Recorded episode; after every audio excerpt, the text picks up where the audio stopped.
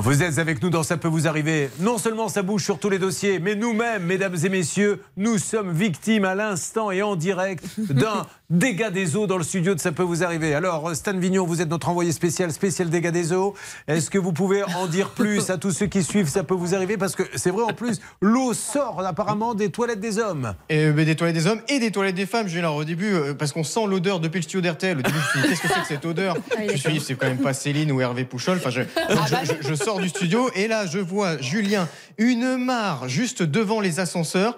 Euh, ça sort, attention, sol glissant, ça sort des toilettes des hommes, ça sort des toilettes des femmes. En fait, qui se passe, Julien, c'est que euh, la colonne d'évacuation euh, de l'immeuble est bouchée. Et donc, euh, si vous voulez, ça dégage une odeur pestilentielle. Ça va être un, calvaire de travailler ce matin, je vais être honnête avec vous.